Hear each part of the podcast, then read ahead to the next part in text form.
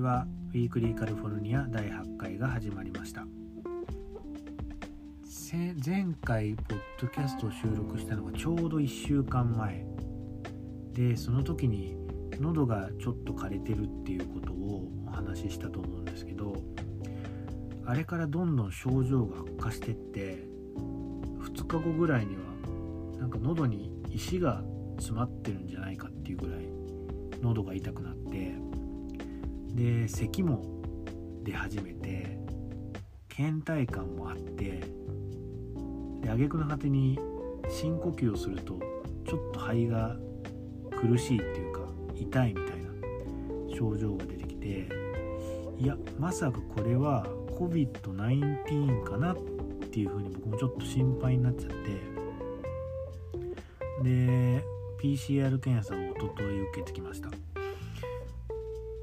まあ結果から言うと,、えーと、ネガティブ陰性でした。はい。それは良かったです。まあでも逆に、まあ、コロナだからこんなしんどいんだよねっていうあの1週間僕ずっと布団にいたんですけどコロナだからあのしょうがないよねって僕はもう内心思ってたんですけど逆にコロナじゃないならこれ何みたいなっていうまあ逆の不安もあるんですけどはい。まあでも今日はやってほんと1週間ぶりぐらいに起き上がってまともに起き上がって午前中部屋の掃除とかを、まして今あのポッドキャストを収録するに、まあ、至ってるんですけども。まああれですね。あのー、今マスクしなくてよくなったとはいえ自分の体をこう自分で守っていかないといけないですね。うん。なんかその場の雰囲気っていうかまあちょっと面倒くさいからっていう理由でマスクしないことが今まで多かったんですけども、まあ、人が集まるところではちゃんとしていかないといけないなっていうことを改めて思いました。えーと、僕は PCR 検査を受けるのは今回が2回目で、えー、と1回目初めて受けた時は日本で、えー、と受けましたアメリカに来る時に陰性証明書を出さないといけなかったんですね。あれってアメリカが必要としてたのかな？日本多分まあアメリカが必要としてるんですねきっと、うん、ちょっと今よくわかんないですけどまあその時ワクチンもそんなにあのー、まだ進んでなかったから今はあれかな？ワクチンを3回打ってれば陰性証明書なしでいけるのかな？多分、うん、ちょっとわかんないですけど、うん、僕が行った時はとにかく、陰性証明書3日以内出国3日以内の陰性証明書を、まあ、持ってないと、まあ、出国できないっていう、まあ、ルールがあったので、まあ、近所のお医者さんで陰性証明書を出してもらって、えー、と確かその英語の陰性証明書を出してもらう4万円ぐらいかかったんですよね。検査と証明書で4万円ぐらいかかっすごい高いなって思った記憶があるんですけども今回受けたのは無料で、えーと、検査を受けられました。日本もそうなんですかね。今は無料になったのかな？ちょっとわかんないんですけど。うん。なんかあのインターネットで、えーと予約をしてで会場が近所にいくつかあるのでまあいい場所をで時間を選択してその時間になったら会場に行くっていう、まあ、それだけのシンプルな作業で。あのー、僕はあれかな前日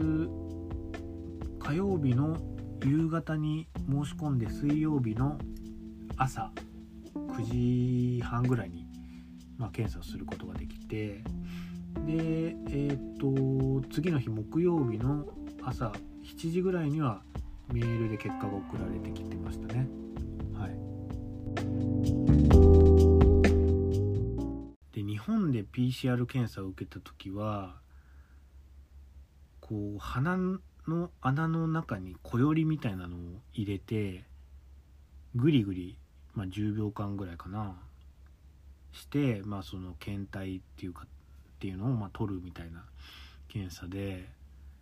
めっちゃ痛かったんですよ。あのその検査が。でもともとやったことある人に聞いたら、まあ、痛いっていうのは聞いてたんですけど、まあ、なんか想像しちゃした以上に痛いし鼻の穴ってこんな奥あるんかみたいなっていうぐらい奥まで入れるんですよね。なんかもうその小よりがめっちゃ長くてまず。こんな長いのかよみたいな、うん、っていうのをびっくりした記憶があって。で痛い痛いって言ったらなんか君の鼻の穴はなんかちっちゃいから人より痛いんだよとか言って次は左の鼻の穴にしてもらいなさいとか言ってまあその時は右の鼻の穴でやったんですけどまああのもしかしたら左の穴鼻の穴はもうちょっと大きいかもしれないから次は左で頼めとか言って一応そういうアドバイスをもらったんですけどね。うん、で、まあ、今回もそれだって嫌だなと思って、えー、と検査会場に行ったら、まあ、ここではあの自分で採取するスタイルであの、まあ、その受付で長い綿棒みたいなものと、えー、それを入れるケースっていうのを渡されてで係の人が見てる前で右の鼻の穴を10秒左の鼻の穴を10秒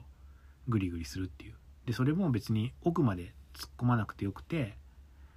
まあそのいわゆる鼻の穴っていうか、まあ、指が入る範囲ですよね。をまあグリグリ、まあ、粘膜をグリグリすればまあそれでいいっていう、まあ、スタイルのもので、まあ、だいぶ安心しましたけどはい。まあもう二度とあの検査ちょっとしたくないですね。まあ今後もこのスタイルで海外行く時も、まあ、できるできればいいのになというふうに、まあ、思いました。はい。というわけでまあ1週間、まあ、何もできずに布団にいたわけですけどもまあとは言ってもずっと24時間寝る眠るっていうことはまあできないので本を、えー、と読みました。で僕はあの Kindle ペーパーホワイトっていうあの Amazon が出してる電子書籍を読むやつを使ってて、まあ、機械を使っててでそれであの本をダウンロードして読んだんですけどもなんか、えーと、買ったのが多分5年とか6年ぐらい前だったと思うんですけどなんかその時はあんまり読みたい本が電子書籍化されてなかったんですよね。でまあそうこうしてるうちにあんまり使わなくなって、まあ、たまに旅行行く時とかに持ってく、まあ、飛行機の中で読むように持っていくとか、まあ、そんな使い方しかしてなかったんですけどなんか割と今はあのすごい電子書籍も増えてて、まあ、体感的に読みたい本の、まあ、5割ぐらいはあるかなみたいなっていう感じですね。まあ、古い本が電子書籍化されてなくて新しい本はされてるっていうわけでもなくて、まあ、新しい本でもやっぱ電子書籍電子書籍化されてないものもあるし、まあ、古典とかでも電子書籍化されてるものもあるし、まあ、それはものにもよるんですけどまあでも割とあるかなっていう感じですね。うん、であとはあのー今すごい便利なサービスが増えててあの持ってる本をデータ化してくれるっていうサービスが多分結構ありますよね。僕はスキャンピーっていうあの会社のサービスを使ってるんですけどなんかアメリカに来る時に、まあ、本が結構あって、まあ、参考書とかなんか資格の勉強した時の参考書とか、まあ、あとは普通にあの小説とかあの新書とかまあいろいろあって、まあ、それ全部ちょっと持ってくのはあれだからまあこうたまにしか読まないっていうかまあちょっと後から参照したいこともあるだろうけどそんなに読まないだろうっていう、まあ、本は全部そこでデータ化をしてもらいました。はい、で、えーと、そこ結構いいいいのがなんか Amazon とかで持ってる本をまあ送るだけじゃなくて Amazon とか楽天とかで買った本を直接そこのスキャンピー宛てに送ってでデータ化してくれるっていうこともやってるんですよね。だからまあ割とあのー、こっちにいて電子書籍化されてない本がまあ、読みたくなったらあのそこのスキャンピを使ってるんですけども、うん、まあでも、うん、やっぱりアメリカに来てからこう日本の本を読むっていうのはなかなか、あのー、これまでだったら難しいというか、まあ、お金がかかりますよね。どうしても。送料がかかっちゃうので基本的に日本の本ってあんまり外国にはないじゃないですか日本語のままでは。だからネットで買っても結局送料2,000円とかがかかるわけなのでまあそこまでしてちょっと読めないかなみたいな。っていうふうにまあちょっと前だったらね、えー、とそういうふうに思ってたんですけど今はまああのそういう便利なサービスがあるから割とストレスなくこっちでも、まあ、読書っていうのができて、まあ、その点では本当に電子書籍ってまあいいなと思いましたね。まあ、やっぱ読む行為自体は本紙の本の方がいいですね。うん、なんか別に、まあ、僕その紙の質感とかまあそういうったところに別にそういうこだわりがあるっていうわけじゃなくて、まあ、単純にあれこれって前のページで何て書かれてたっけって思って見返す時ってありますよね。まあ、そういう時に紙の本だと大体ここら辺に書いてあったなと思ってこうパラパラってあの見返せるんですけど、まあ、電子書籍だとなかなかそれができないから、まあ、1ページ1ページ戻るかなんとなくこうこの辺かなって言ってページ選択して戻すかとか、うん、そうなっちゃうのでなかなかちょっとそこら辺は効率的にはできないなっていうところはありますけどまあそれでもうん。まあこう本を入手するっていうまあそこのハードルが下がったっていう意味ではいいですよね。電子書籍もね、うん、まあでもやっぱ本屋に行ってこう買うつもりは、まあ、別に探してない本を見つけるっていう、まあ、そういう楽しさはなくならないでほしいですけどねこれからも、まあ、今本当に本屋が減ってるし僕が前住んでた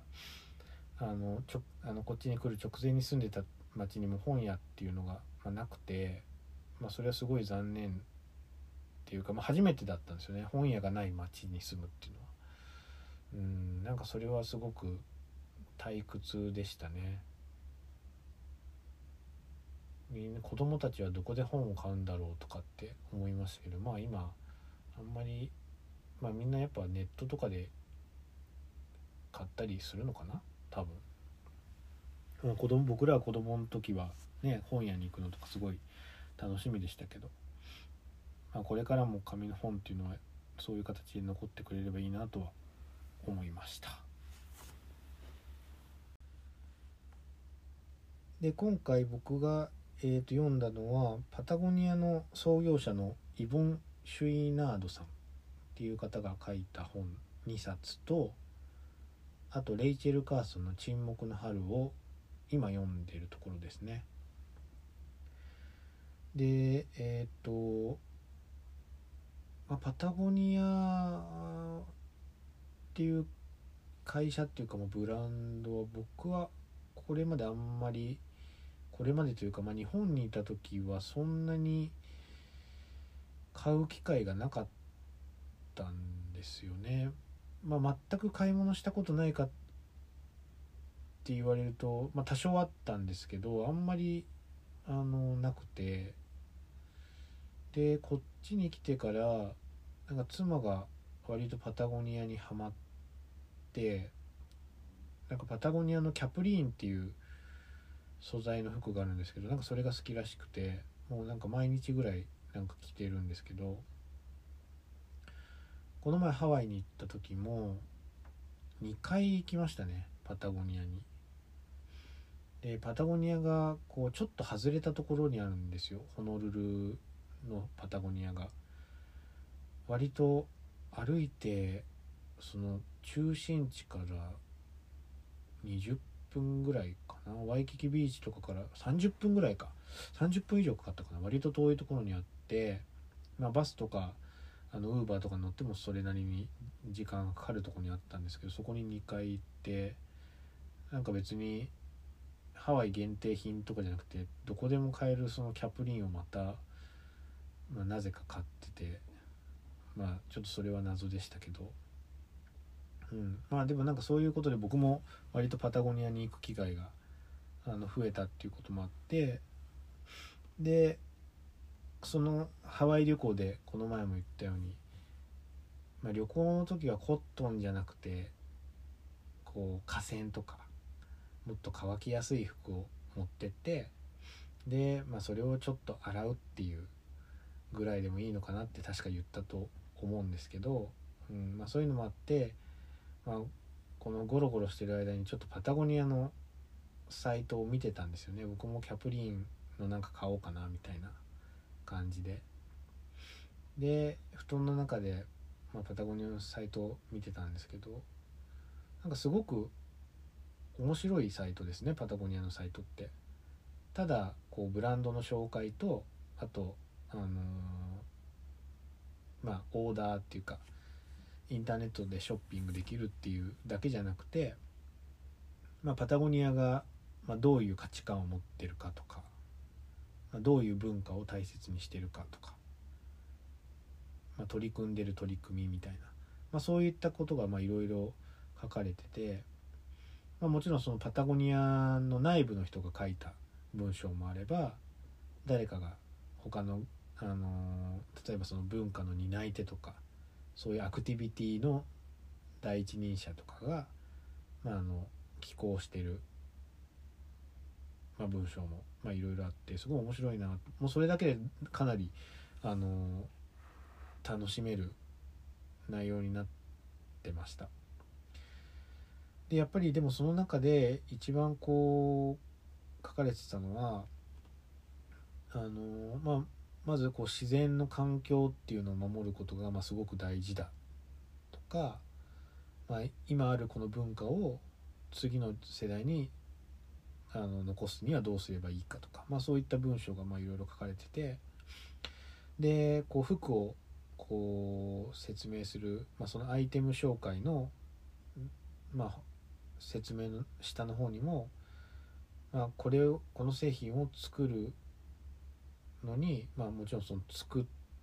糸とかからま作ってで製品にしてでそれをこうお客さんのところにま届ける、その一連の中流れの中でどれだけこう環境負荷があるか知ってますかみたいなことがまあ書かれてたんですよね。でこの製品を作るのにはこれだけの環境負荷がかかってますみたいなことがまあ書いてあってでなんかどうやらそれをもっとこう詳しく書いあの、まあ、そういったことについてあの説明されてる本が、まあ、あるようだっていうことで、まあ、そこで紹介されてたのがそのイボン・シュイナードさんっていう創業者の方が書いた本の「レスポンシブル・カンパニー」っていう本だったんですね。で僕気になってその「レスポンシブル・カンパニー」っていう本を読んでその後に「えーと、社員をサーフィンに行かせようっていう本を読んだんですけど、でまあそのレスポンシブルカンパニーも社員をサーフィンに行かせようってていうのをまああのそ大元の部分ではあのこう書いてある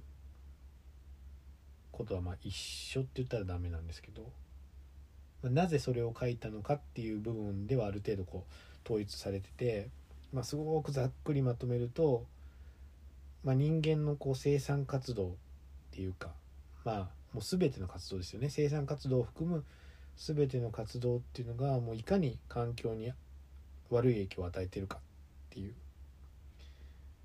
で、えー、まあそれを前提としてじゃあ生産者はどういう取り組みっていうのをしていくべきかっていう。どういう事業をしていくべきかっていうことをあのまあ書かれて書いていました。か、うん、書かれてました。まあでまあその事業者として責任のあるあの取り組みをしていくっていう意味で、まあ、レスポンシブルカンパニーっていうまあ題名が、まあ、そのうちの一冊にはついてたんですけども、まあ、いろんなこう事例っていうのをこう紹介しながら、まあ、それに対するこうパタゴニアの、まあ、取り組みっていうのをまあ紹介するっていう流れの中でまあ僕があの印象に残ってるっていうとあれですけど、まあ、ちょっと記憶に残ってるのは、まあ、ちょっとこれ全部流し読みだったからこう正確な内容じゃなかったりするかもしれないんですけどなんかあの結婚指輪を1つ作るのに20トンの鉱山廃棄物が出ると。で、まあ、そういったあの、まあ、環境配慮をしてるパタゴニアですらポロシャツを1枚作るのに二酸化炭素が10リッターかな？出るみたいな、まあ、要するにもう何かを生産する以上もう環境負荷っていうのはもう避けられない大量の環境負荷っていうのはあの避けられないっていう、まあ、ことが、うん、書いてあって、まあ、僕はあのコットンが最近好きなんだよねっていう話を前回したと思うんですけど、まあ、そのコットンっていうのは現状かなりこう地球へ悪影響を与えてるとコットン栽培をする時にまく農薬っていうのはもうかなり土壌に悪いらしいんですよで土壌が元気な時ってミミズがいるらしいんですけど、まあ、当然その農薬をまいたらもうミミズはいなくなるとで今その農薬まくのをやめたとしてもその先少なくとも5年はミミズは帰ってこないらしいんですよ。まあ、それぐらい悪影響を与えると。で一回それ始めちゃうともう次の年も当然まくわけなんで農薬をどんどんどんどん。負のスパイラルに陥っているっていう。まあそれはまあコットンがその時は例に挙げられてましたけどまああらゆるこう面ですよね、まあ、服を作る作るあの活動がまどういう影響を与えてるかとか、まあ、あとはあの最近パタゴニアってあの結構ご飯系のフード系の商品も出してるじゃないですか。あのなんかサバ缶じゃないけどなんかサーモンなんかオイルサーディンの缶とか、うん、ああいうの結構今こっちだとスーパー普通のスーパーにも並んでるんですけど。で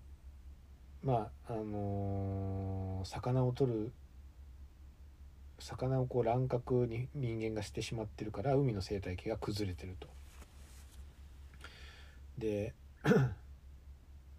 うん、だからで結局こうどんどん年間の、まあ、収穫量っていうのは、ね、まあ、減っていってるんだけど、まあ、それは全部人間人間自身が招いたことだよねっていう、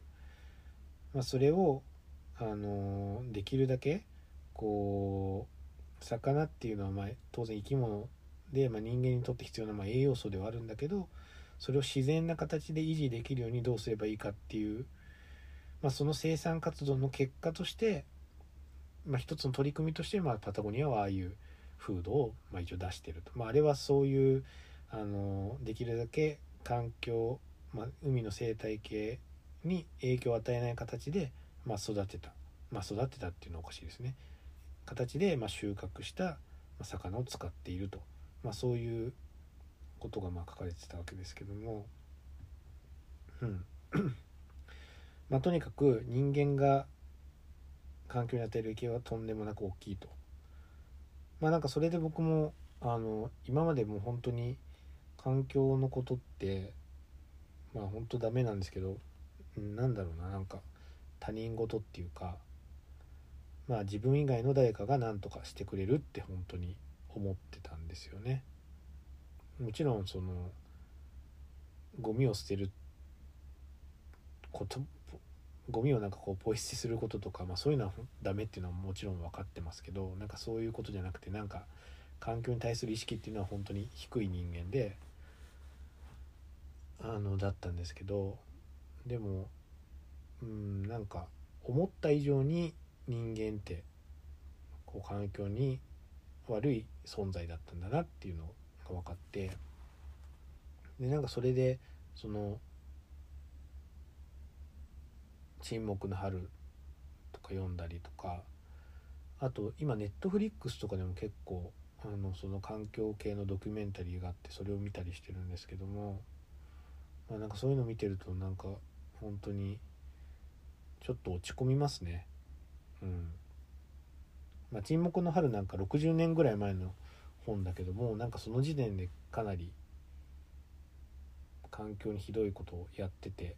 で今60年後になってもあらゆる面でこう人間の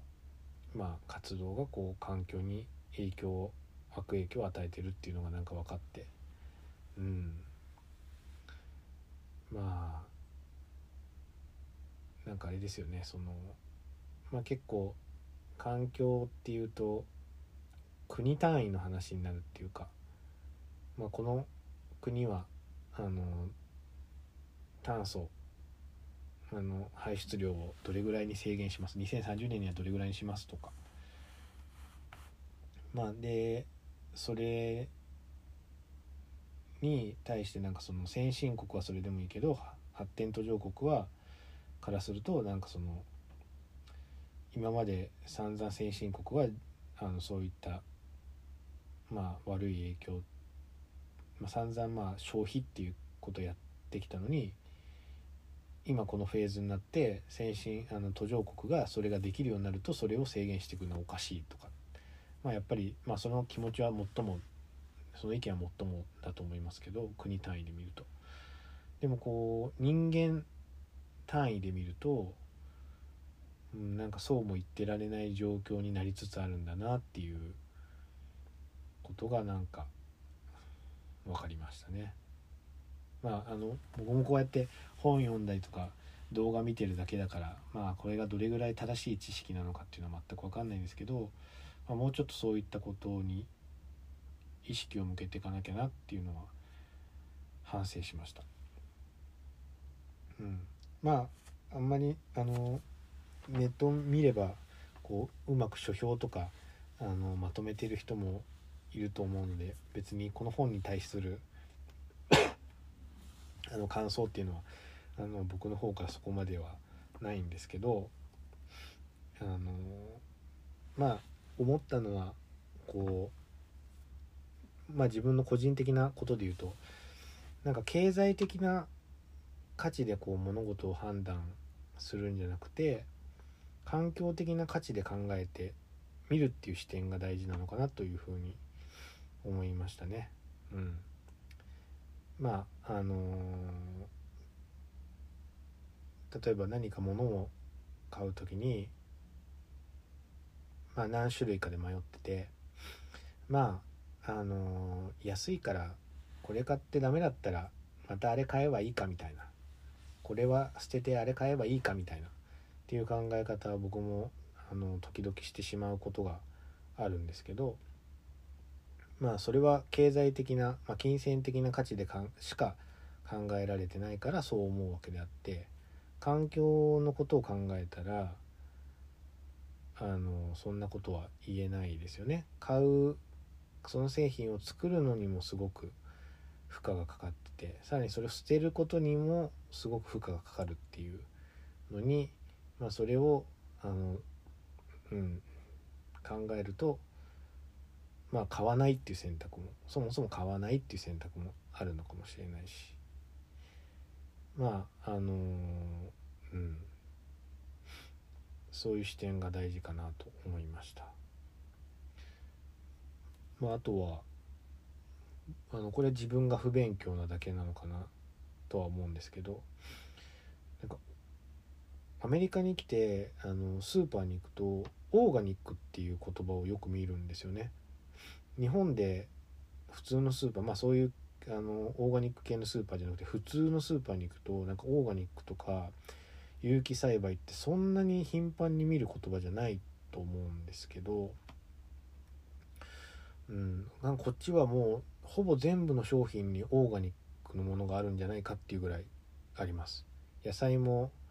普通のものとオーガニックのものが置かれてて肉も普通のものとオーガニックのものがあってうん、あとは何だろう何でもそうですよねなんか缶詰とかも普通のものオーガニックのものパンも普通のものオーガニックのものっていうのが、まあ、とにかくオーガニックのものっていうのが、まあ、少し割高で売られていてで僕はこのオーガニックっていう言葉は人間のためにあると思ってたんですよね。あのなんか僕飲食店でバイトしてた時に俺アメリカ産のオレンジとかレモンっていうのをあの扱っててでなんかそれを、あのまずバケツに入れて洗うんですよ。農薬がやばいって言って。皮に農薬がめちゃめちゃ含まれてるからまずはそれをバケツに入れて洗ってでそれから初めてあのまな板に乗せてカットするっていう、まあ、いうことをやってたんですけどだから僕の中でこうアメリカの農作物っていうのは、まあ、結構農薬がやばいっていうなんかイメージがすごくあってだからこっちに来た時も、まあ、ちょっとは高いけど基本的にオーガニックのものがあるやつはオーガニックを買ってたんですよね。うんだそれあくまでオーガニックっていうのは人間の健康に対してあのいいっていう意味だと僕は勝手に勘違いしてたんですけど、まあ、そうじゃなくて、まあ、もちろんそういう側面もあるんですけど結果的には。そもそも地球に対してオーガニックっていうのは優しいんだなっていうのを今回この本を読んで、うん、勉強になりました。うん本当にね全然知らなかったですねこういったことも まああのそれでもまあ何て言うんですかね別にまあこの本を読んだからといって全部これから物を買わないみたいな。もう俺これからミニマリストになるみたいなことは言えないんですけどもまあどうやったらあの、まあ、どうやったらっていうかまあそのうんまあ一個の指標じゃないけどうんなんかこう自分が選ぶ商品が、まあ、どういう影響を与えるのかっていうのを、うん、知る勉強みたいなのはしたいなって思いましたね。うん、どうやってまあ、パタゴニアとかみたいにこう一個一個の商品が、まあ、こういう負荷がありますっていうもう公開してる企業はいいですよね別にそれ見ればいいからでもそうじゃない今現状ではそうじゃないまあもうたくさんあってなかなかそのあのー、うん、そういうのを知ることっていうのは難しいかもしれないんですけどまあできる限り、うん、なんかそういうのが分かるように、うん、ちょっとは勉強していきたいなというふうに思いました。なんかときめかなくなったら捨てなさい的なのってありましたよね。なんか。あとワンインワンアウト的な。なんか1個買ったら1個捨てなさいみたいな。なんかシンプルライフ的な感じのなんか提言ありますよね。いやああいうのもまあ僕もまあなんかその賛同っていうかなんか少ないもので暮らすのっていいなみたいな、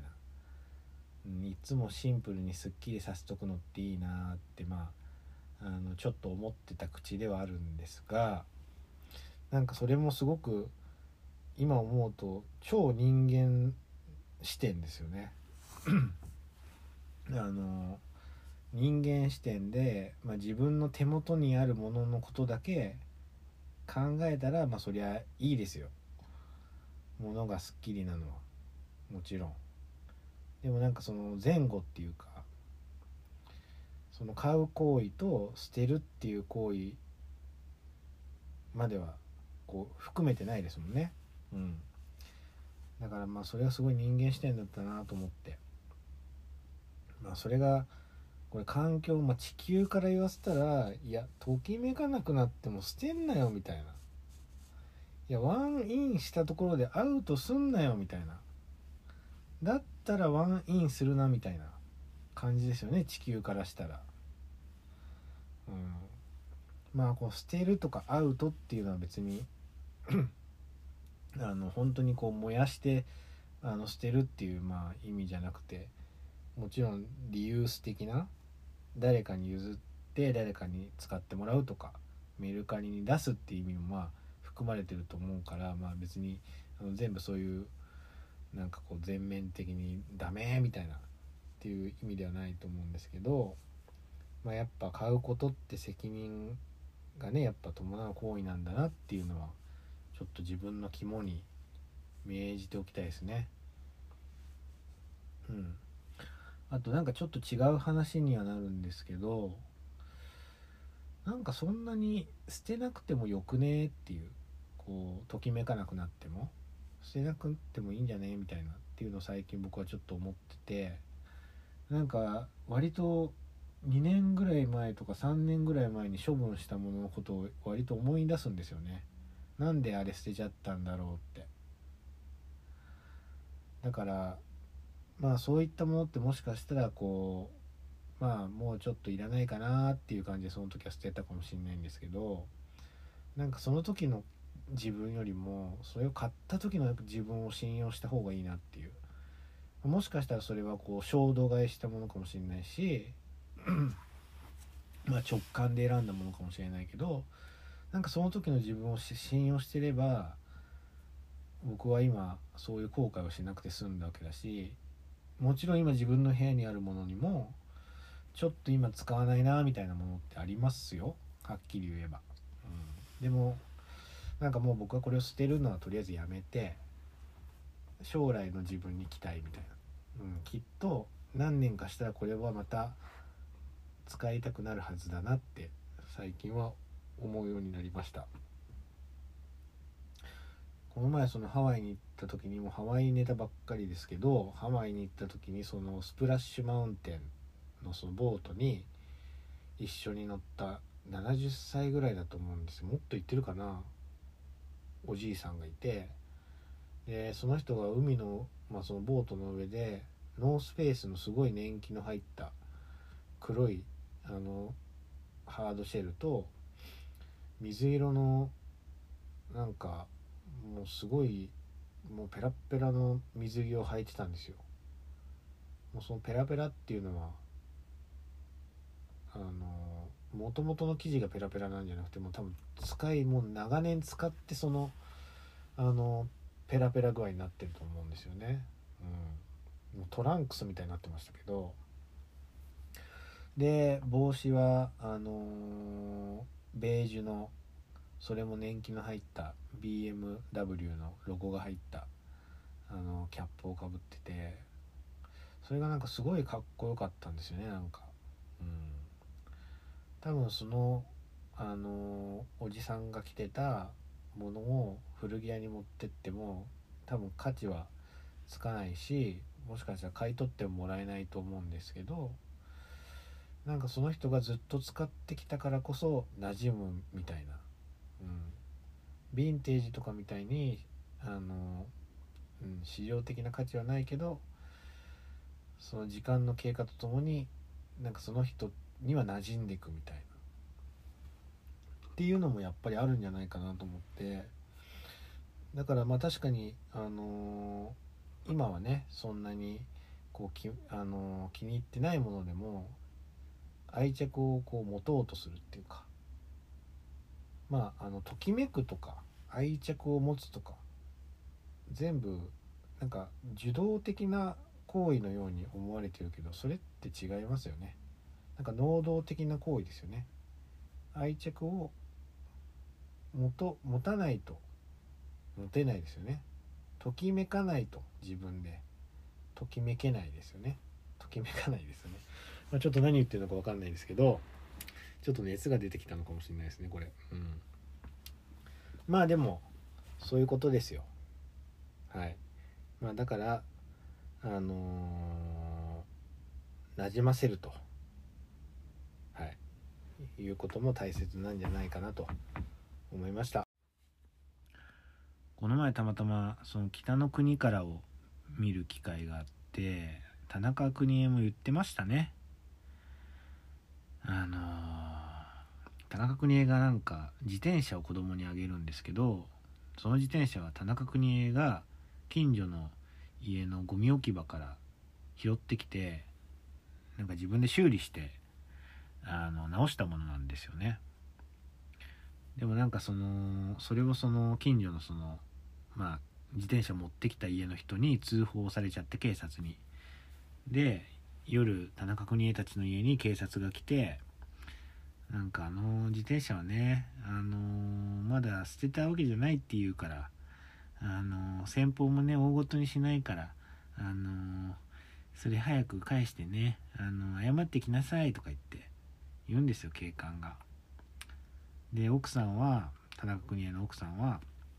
あの「ご迷惑しおかけしてすいません」って言って「分かりました」って言って素直に言うんですけど田中邦衛は頑固だから納得しなかったんですよね。なんか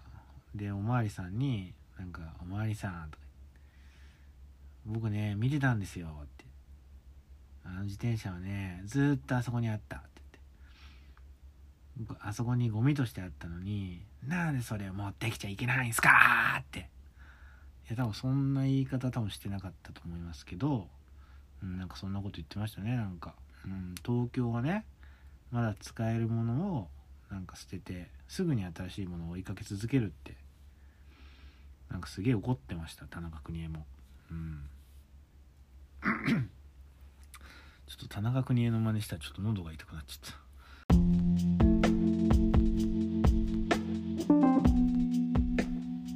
ちょっとね本読んだぐらいですぐ環境とかサスティナビリティとかいうやついますよねこういう。はい。まあでもまあちゃんとよく選んでよく使うっていうことは大切だと思うのでこれから実践していきたいと思いました。はい。ということで今日のポッドキャストはこれで終了となります。また次回お会いしましょう。